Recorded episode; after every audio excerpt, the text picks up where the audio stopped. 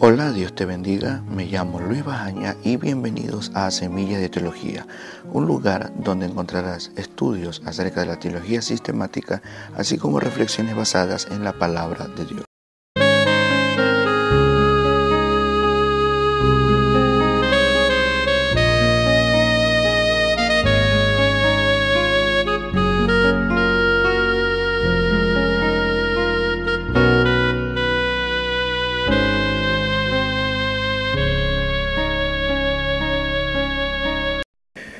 Saludos cordiales y muchas bendiciones para tu vida. A ti, mi amigo o mi amiga que escuchas este podcast, recibe muchas bendiciones de parte de Dios. En este episodio vamos a tratar el tema la infabilidad y la inspiración de las sagradas escrituras. Pues, ¿cuál es el objetivo de este episodio? Número uno, vamos a demostrar que las Sagradas Escrituras no contienen errores. En segundo lugar, vamos a conocer lo que es la definición de inspiración de las Sagradas Escrituras. Y en tercer lugar, vamos a descubrir que hay una distinción entre revelación, inspiración e iluminación de las Sagradas Escrituras.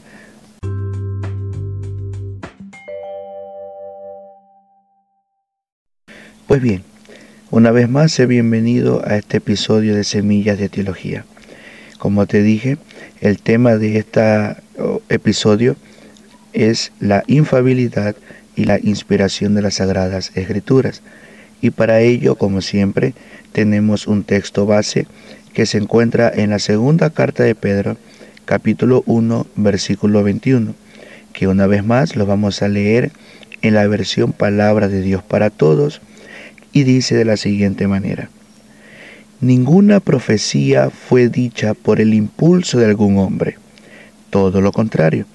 Los profetas hablaron de parte de Dios guiados por el Espíritu Santo. ¿Qué es lo que queremos dejar sentado en este episodio en base al versículo que hemos dado lectura?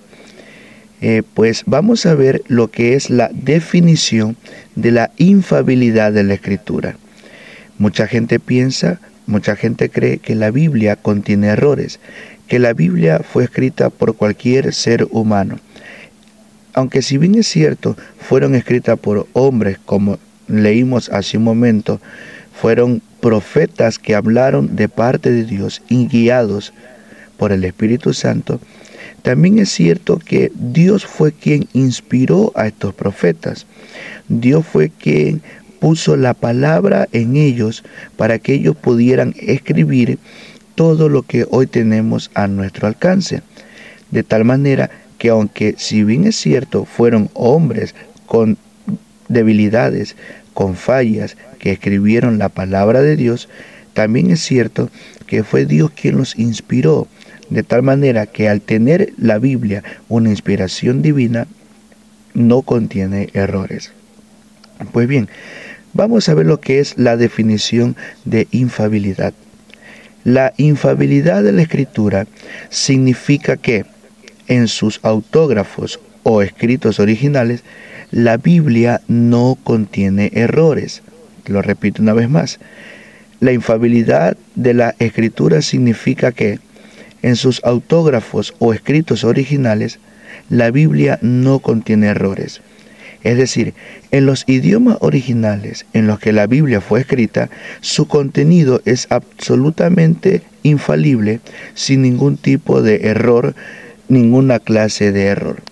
Como nosotros sabemos, la escritura fue escrita, valga la redundancia, en tres idiomas, en el idioma hebreo, en el idioma griego y una parte de la Biblia se escribió en arameo. Aunque si bien es cierto, repito una vez más, fueron santos hombres de Dios los que escribieron. Por la infabilidad de la escritura entendemos que la Biblia no contiene errores. De hecho, una de las propiedades de la Biblia es que la Biblia es inerrante, inerrante, que no contiene error y no contiene contradicción de ninguna clase. Aun cuando pareciese que tuviera alguna contradicción, esto se debe es a la mala interpretación que muchas veces el hombre hace, mas no porque la Biblia tenga errores. Aunque los ateos, los agnósticos y los liberales sostienen que la Biblia está llena de errores, nosotros podemos llegar a la conclusión de que la Biblia es todo lo contrario, no contiene errores.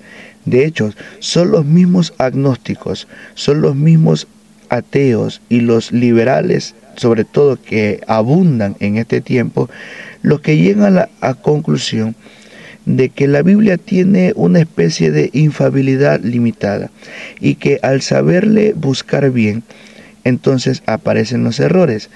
De hecho, cuando ha existido casos de personas que se han puesto a investigar la Biblia y se han puesto a entender que o quererle buscar algún error, se encuentran con el hecho de que la Biblia no tiene errores.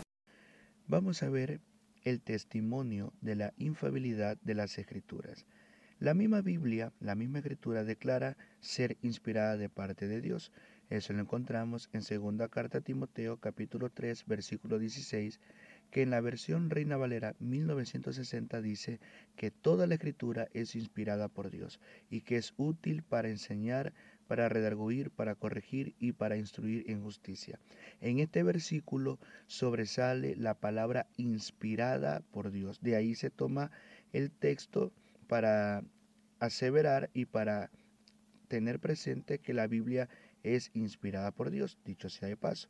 Así también vemos que los escritores del Antiguo Testamento declaran explícitamente que lo que ellos hablaron y por ende lo que escribieron eran palabras de Dios o las palabras que ellos escribían en sus libros, las palabras que ellos declaraban con sus bocas, era palabra que venía de parte de Dios. En ese sentido, en el Antiguo Testamento hay 3.808 veces en que se está transmitiendo las palabras exactas de Dios. Te repito, hay 3.808 veces en todo el Antiguo Testamento en que ellos, es decir, los escritores del Antiguo Testamento, están transmitiendo las exactas palabras de Dios. Tenemos el caso, por ponerte uno de ellos o por darte un ejemplo, el caso de Moisés, en Deuteronomio, en el capítulo 4, en el versículo 2, él declara que no se había de añadir o de quitar a las palabras de Dios. Asimismo, en el segundo libro de Samuel, en el capítulo 23, en el versículo 2, el profeta declara que el Espíritu de Jehová habló a través de él. De la misma manera, el profeta Jeremías cita las palabras que Dios le habló al decir que Dios le dijo que diga todo lo que él le mandó a decir. Jeremías capítulo 1, versículo 7. También vemos que los escritores del Nuevo Testamento identifican la infabilidad de la palabra de Dios. No solamente identifican, sino que también testifican de la infabilidad de la palabra de Dios. ¿Por qué? Porque en los evangelios apreciamos que los escritores, valga la redundancia, de los evangelios testificaron que la palabra de Dios no tenían fallas. Por ejemplo, Mateo capítulo 1, versículo 22, y dicho sea de paso, a lo largo de todo el Evangelio según San Mateo, el escritor sagrado hace referencia que las palabras que dijo Jesús o las acciones que hizo Jesús tenían una base bíblica. ¿Cómo lo reconocemos? Pues sencillo.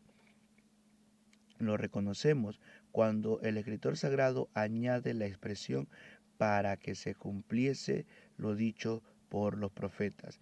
De la misma manera, en las epístolas, los apóstoles dieron su testimonio acerca de la perfección de las, de las, escrituras en el Antiguo Testamento.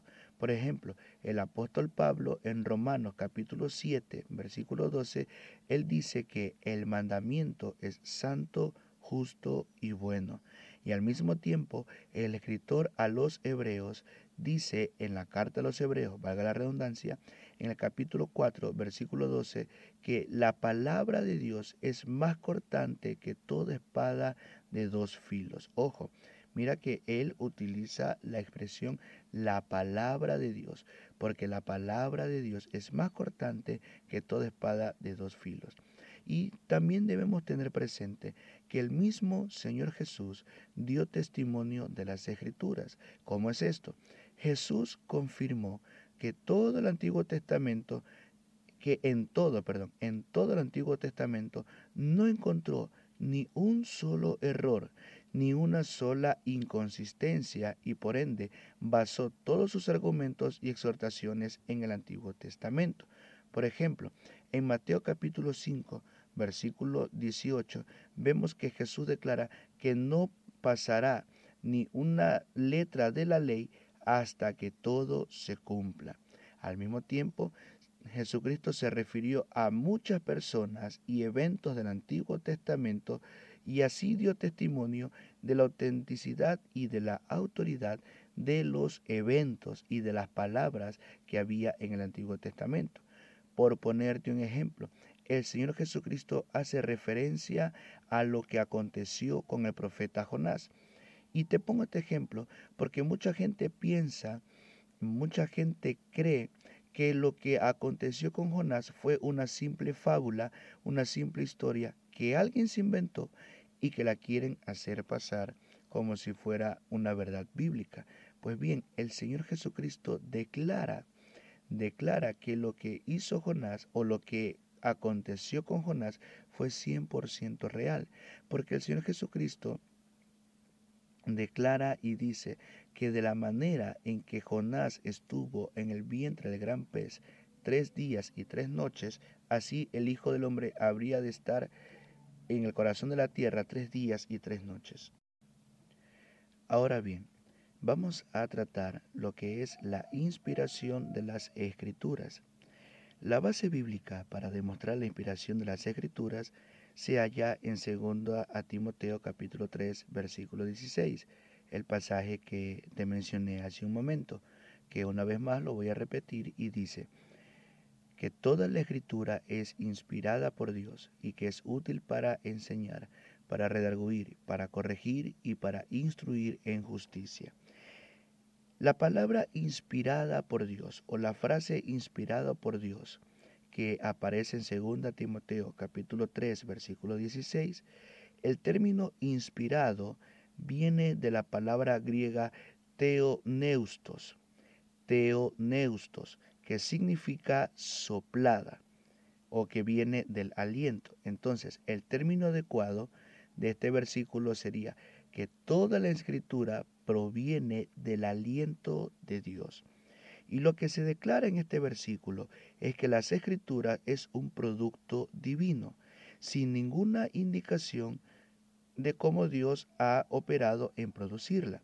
O sea, lo que, lo que debemos entender es que este versículo nos enseña que la fuente de la escritura es un producto divino, viene de arriba, viene del cielo, no es de algo humano, no es una inspiración humana, sino que es una inspiración divina. Eh, en este sentido, si el versículo dice que toda la escritura es inspirada por Dios o que proviene del aliento de Dios, debemos entender que, por ende, el aliento de Dios, como se lo llama, en la escritura es un símbolo de su omnipotente poder. Es un símbolo de su omnipotente poder. Entonces, si la escritura tiene inspiración divina, pero esta escritura se transmitió a través de hombres, de santos hombres de Dios, que Dios escogió para transmitirles sus palabras, podemos decir que la inspiración de las escrituras o la inspiración eh, en sí misma es la capacidad que Dios le dio al ariógrafo para escribir sin error alguno. Repito, la inspiración es la capacidad que Dios le dio al ariógrafo para escribir sin error alguno. ¿Y qué es la inspiración de las Sagradas Escrituras? ¿O qué debemos entender cuando hablamos de la inspiración de las Sagradas Escrituras? Debemos entender que la escritura en primer lugar es divina y no meramente humana. Es divina y no meramente humana que en segundo lugar la escritura es única y no común. En tercer lugar, la escritura es viva, es viva y no mecánica. Y en cuarto lugar, la escritura es completa y no parcial. Por tal motivo, las escrituras, en primer lugar, afirman ser inspiradas de parte de Dios. En segundo lugar, tienen toda la apariencia de ser inspiradas por Dios. En tercer lugar, el cristiano siente que son inspiradas. Y en cuarto lugar, las escrituras demuestran ser inspiradas. Entonces, vamos a ver la diferencia que hay entre revelación, inspiración e iluminación de las escrituras. Para empezar, la revelación es el acto por el cual Dios comunica a la mente humana verdades que antes no conocía, verdades que de ninguna otra manera o de ninguna otra forma podrían ser conocidas. En segundo lugar, la inspiración tiene que ver con la comunicación de la verdad. En tercer lugar, la iluminación se refiere a la influencia del Espíritu Santo que está en todo creyente y que le ayuda a asirse o a aferrarse de las cosas de Dios. Por tal motivo, vemos que hay una diferencia entre iluminación e inspiración. Vemos que la iluminación